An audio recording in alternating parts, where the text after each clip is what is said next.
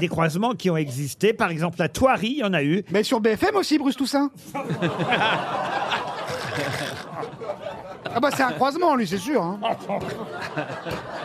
Monsieur Toen. C'est un ami, on rigole. Et il y aura de moins en moins, évidemment, de gros Mais lards, tout ça, puisqu'il y a de moins en moins d'ours. Alors, des ours bruns, il y en a encore, mais des ours blancs. Oui, mais Laurent, géographiquement parlant, où est-ce que l'ours brun peut rencontrer l'ours blanc En 2010, on a retrouvé un ours à la fourrure blanche, mais aux pattes brunes, qu'il savait. Ah, où ça Eh ben, Qu'il avait marché dans En la merde.